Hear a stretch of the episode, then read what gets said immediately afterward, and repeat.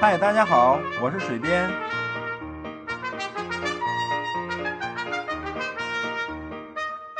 闲聊是一切沟通的开始。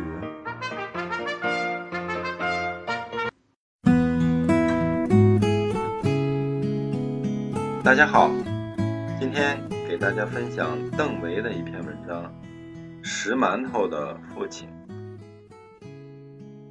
十六岁那年，我考上了全县最好的高中。听人说，考上这所学校就等于一脚迈进了大学。父亲欣喜不已，千叮咛万嘱咐，希望我能考上大学，将来做办公室就不用下地种田了。恰巧这时，我家在县城的一个亲戚要搬到省城去住，他们想让父亲去帮忙照看一下房子，还给父亲建议说，在县城养猪是条致富路子，因为县城里人多，消费水平也高。肯定比农村卖的价钱好。父亲欣然答应，一来这确实是个好法子，二来在县城还可以顺便照顾一下我。等我在高中读了一个学期后，父亲在县城也垒好了猪圈，买来了猪崽儿。我平时在学校住宿，星期六的时候就去父亲那儿过夜，帮父亲照料一下小猪。好让父亲腾出时间回家去推饲料。猪渐渐长得大起来，家里的饲料早已被吃了个精光，亲戚送给我们家的饲料也日趋减少。买饲料吧又拿不出钱，父亲整日忧心忡忡。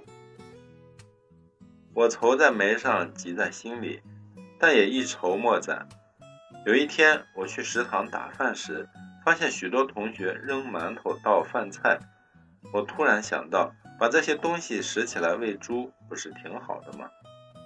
我回去跟父亲一说，父亲高兴的直拍大腿，说真是个好主意。第二天，他就去拾馒头剩饭。我为自己给父亲解决了一个难题而窃喜不已，却未意识到这将给我带来无尽的烦恼。父亲那黑乎乎的头巾、脏兮兮的衣服、粗糙的手，立时成为许多同学取笑的对象。他们把诸如“丐帮帮主”“黑橡胶”等侮辱性的绰号都加在了父亲头上。我是一个山村里走出来的孩子，我不怕条件艰苦，不怕跌倒疼痛，却害怕别人歧视。好在同学们都还不知道那是我父亲，我也尽量躲避着父亲。每到他来时，我就离得远远的。但我内心被别人识破和歧视的恐惧却日复一日的剧增。终于有一天，我对父亲说：“爹，就别去了，甭叫人家都知道了，会嘲笑我。”父亲脸上的喜悦一下子消失了。在漆黑的夜里，只有父亲的烟锅一闪一闪的。良久，父亲才说：“我还是去吧，不和你打招呼就是了。这些日子正是猪长膘的时候，不能断了粮的。”我的泪禁不住落下来。对不起，父亲，我是真心爱你的，可你偏偏是在学校里拾馒头，我怕被别人。看不起。接下来的日子，父亲继续拾他的馒头，我默默地读书，相安无事。我常常看见父亲对着张贴成绩的布告栏发呆。好在我的成绩名列前茅，可以宽慰父亲的。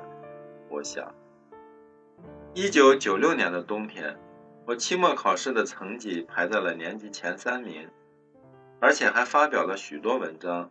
一下子声名鹊起，班里要开家长会，老师说让你父亲来一趟，我的心一下子就凉了。我不敢想象别人知道那拾馒头的人就是我父亲后会怎样嘲笑我。伴着漫天风雪回到家，我对父亲说：“爹，你就别去了。”我对老师说：“你有病。”父亲的脸色很难看。但终究没说什么。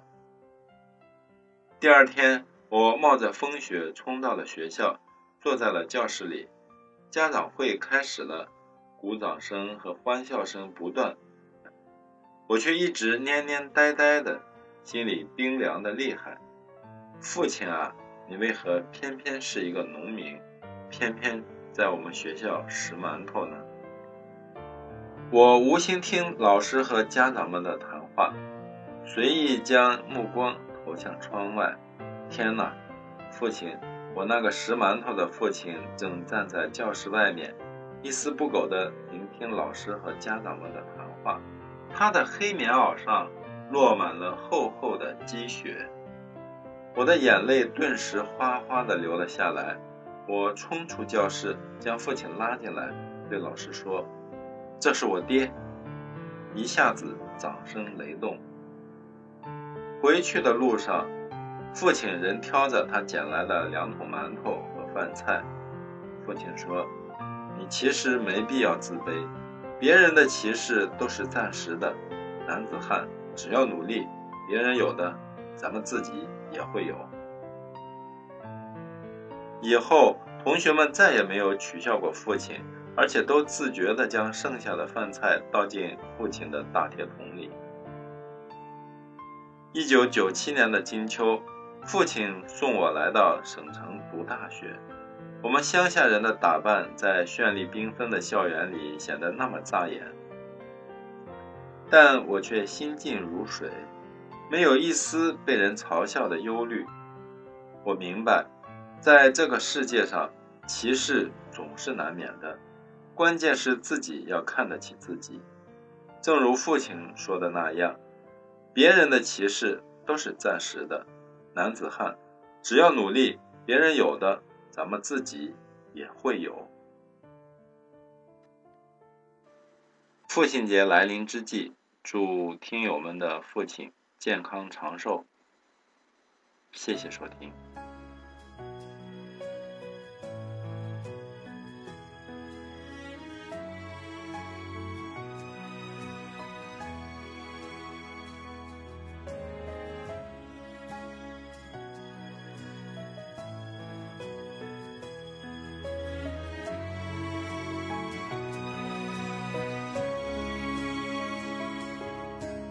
总是向你索取，却不曾说谢谢你。直到长大以后才懂得你不容易。每次离开总是装作轻松的样子，微笑着说回去吧，转身泪湿眼底。